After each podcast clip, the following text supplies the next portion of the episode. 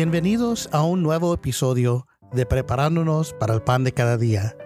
Hoy es viernes 21 de julio del 2023 y estoy emocionado de compartir esta jornada de reflexión y crecimiento espiritual con todos ustedes. Soy su anfitrión y servidor, José Ignacio Flores Sotomayor. Antes de sumergirnos en las lecturas del día, nos tomaremos un momento para abrir nuestros corazones y mentes con las siguientes oraciones. Con estas oraciones nos conectamos con la presencia divina y nos preparamos para sumergirnos en las escrituras. Recitaremos las oraciones en español para que todos puedan unirse a nuestra oración. Acompáñenos en esta experiencia espiritual. En el nombre del Padre, del Hijo y del Espíritu Santo. Amén. Padre nuestro que estás en el cielo, santificado sea tu nombre. Venga a nosotros tu reino y hágase su voluntad, así en la tierra como en el cielo. Danos hoy nuestro pan de cada día y perdona nuestras ofensas como también nosotros perdonamos a los que nos ofenden. No nos dejes caer en tentación, mas líbranos del mal. Amén. Dios te salve María, llena eres de gracia, el Señor es contigo. Bendita tú eres entre todas las mujeres, y bendito es el fruto de tu vientre Jesús. Santa María, Madre de Dios, ruega Señora por nosotros pecadores, ahora y en la hora de nuestra muerte. Amén. Gloria al Padre, al Hijo y al Espíritu Santo, como era un principio, ahora y siempre, por los siglos de los siglos. Amén. En la primera lectura del día del libro del Éxodo, nos encontramos en un momento crucial de la historia del pueblo de Israel. Dios está a punto de liberarlos de la esclavitud en Egipto. Y Moisés recibe instrucciones detalladas sobre la Pascua y el sacrificio del Cordero Pascual. Esta festividad sería una señal de protección para el pueblo mientras el ángel exterminador pasa sobre Egipto. Escuchemos con atención.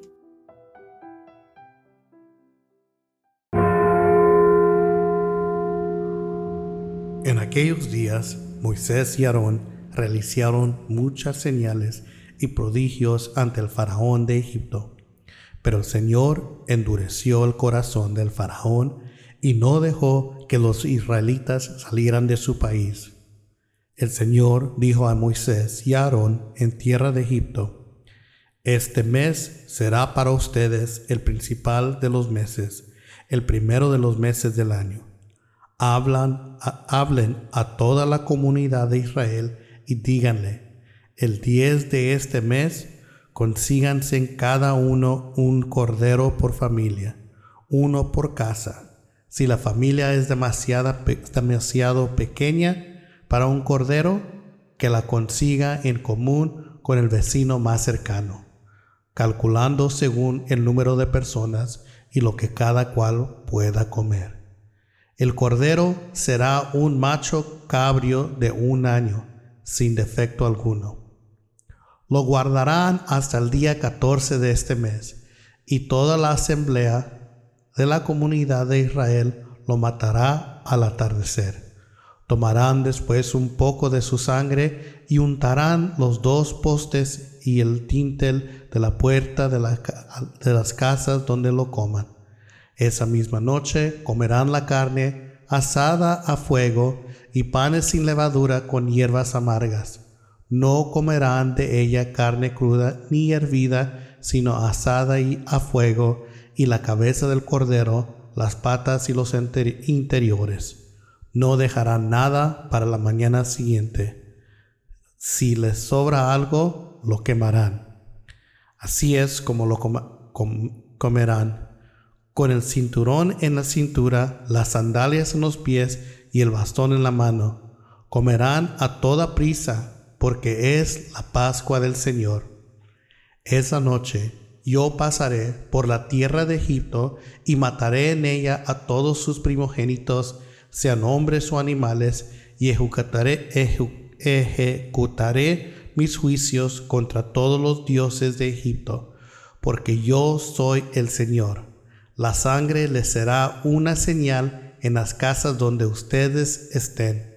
Cuando yo vea la sangre, pasaré de largo y no caeré sobre ustedes la plaga exterminadora, cuando yo golpee la tierra del Egipto. Ese día será para ustedes un memorial y lo celebrarán como fiesta en honor del Señor. De generación en generación lo celebrarán como una ley perpetua. Palabra de Dios.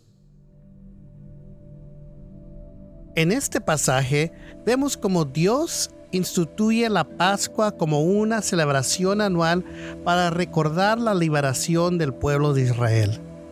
El Cordero Pascual representa el sacrificio que aseguró su protección y salvación.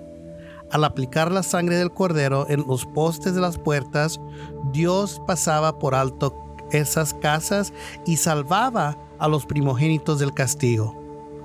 Este evento histórico tiene profundos significados espirituales para nosotros. Nos recuerda que Dios siempre provee una vía de escape y protección en medio de las dificultades.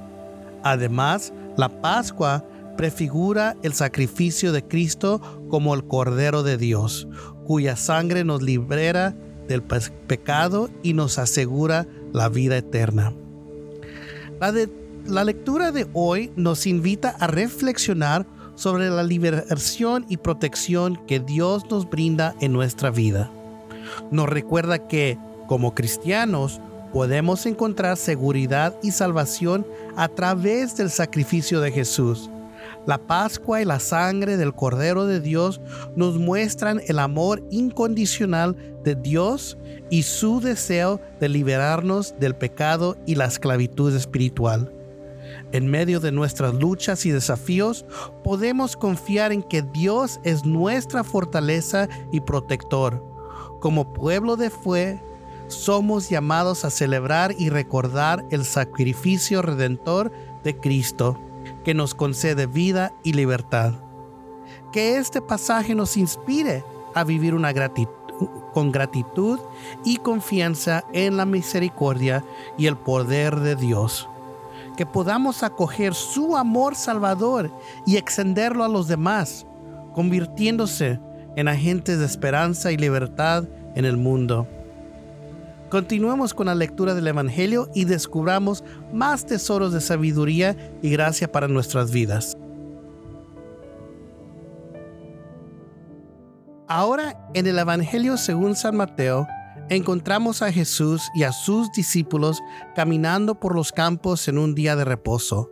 Los fariseos, conocidos por su restricta observancia de las leyes religiosas, acusan a los discípulos de violar la ley al recoger espigas y comer durante el día de reposo. Escuchemos con atención.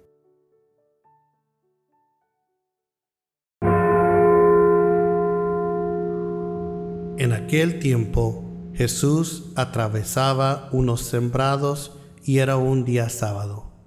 Los discípulos, que tenían hambre, empezaron a arrancar espigas y a comerse los granos. Al ver esto, los fariseos le dijeron a Jesús, Mira que tus discípulos hacen lo que no está permitido en sábado. Él le contestó, ¿no han leído ustedes lo que hizo David cuando él y sus hombres sintieron hambre? Entró en la casa de Dios y comieron de los panes consagrados que no les era permitido comer ni a él ni a sus compañeros, sino solo a los sacerdotes. Y no han leído la ley que los sacerdotes pueden violar el descanso del sábado en el, que, en el templo sin incurrir en falta. Algo les digo que aquí hay alguien que es más grande que el templo. Si ustedes comprendieran lo que significa, yo quiero misericordia y no sacrificios no condenarían a los inocentes, porque el Hijo del Hombre es dueño del sábado. Palabra del Señor.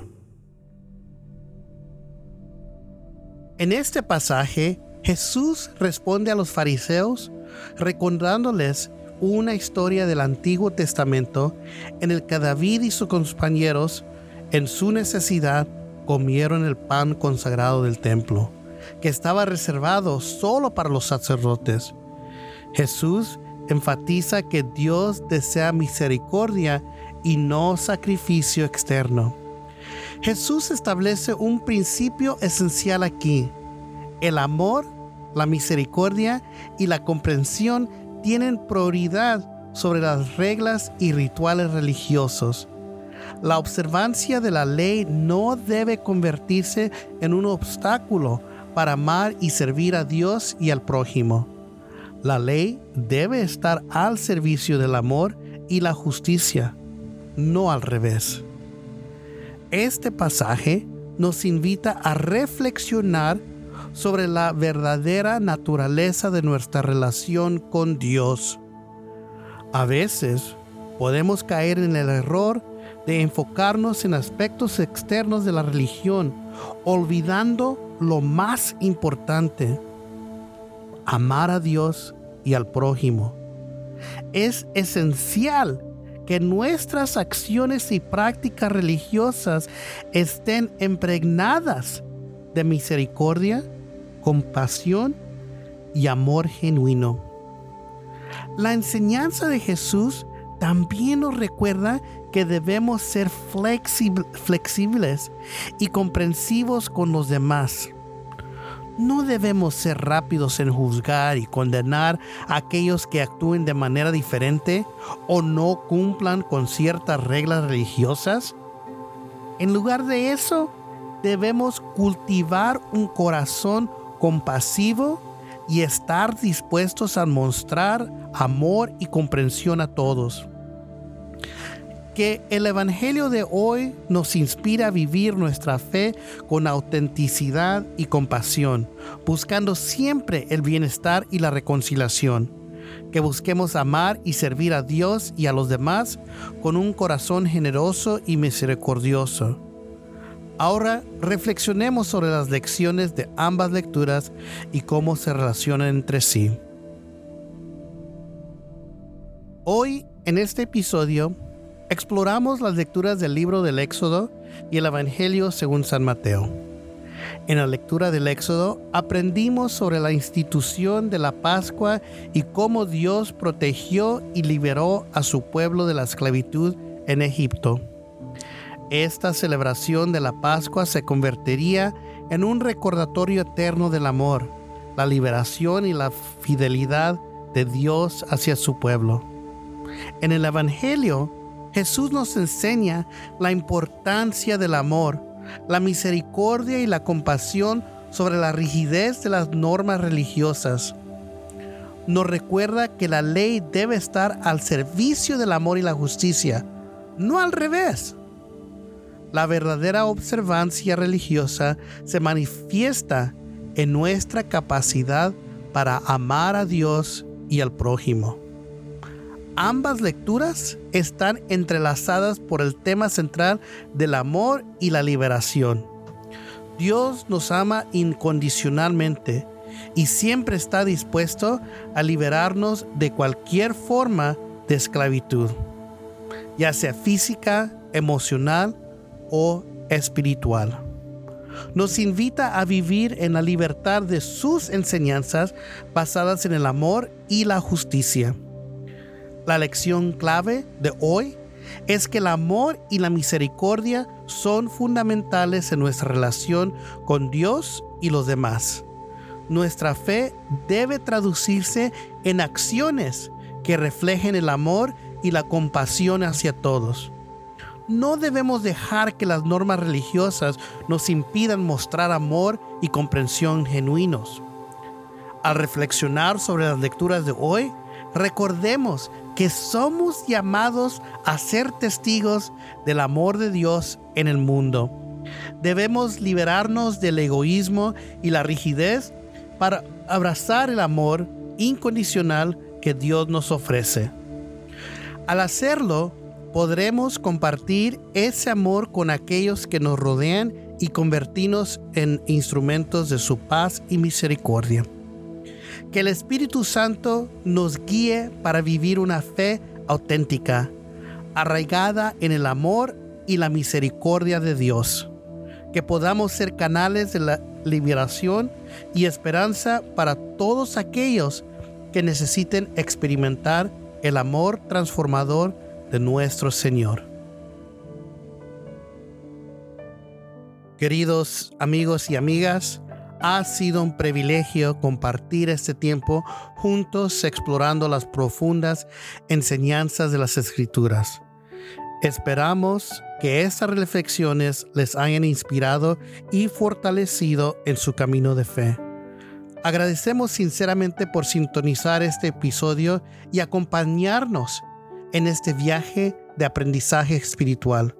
Su apoyo y dedicación nos motivan a seguir compartiendo la palabra de Dios con todos ustedes.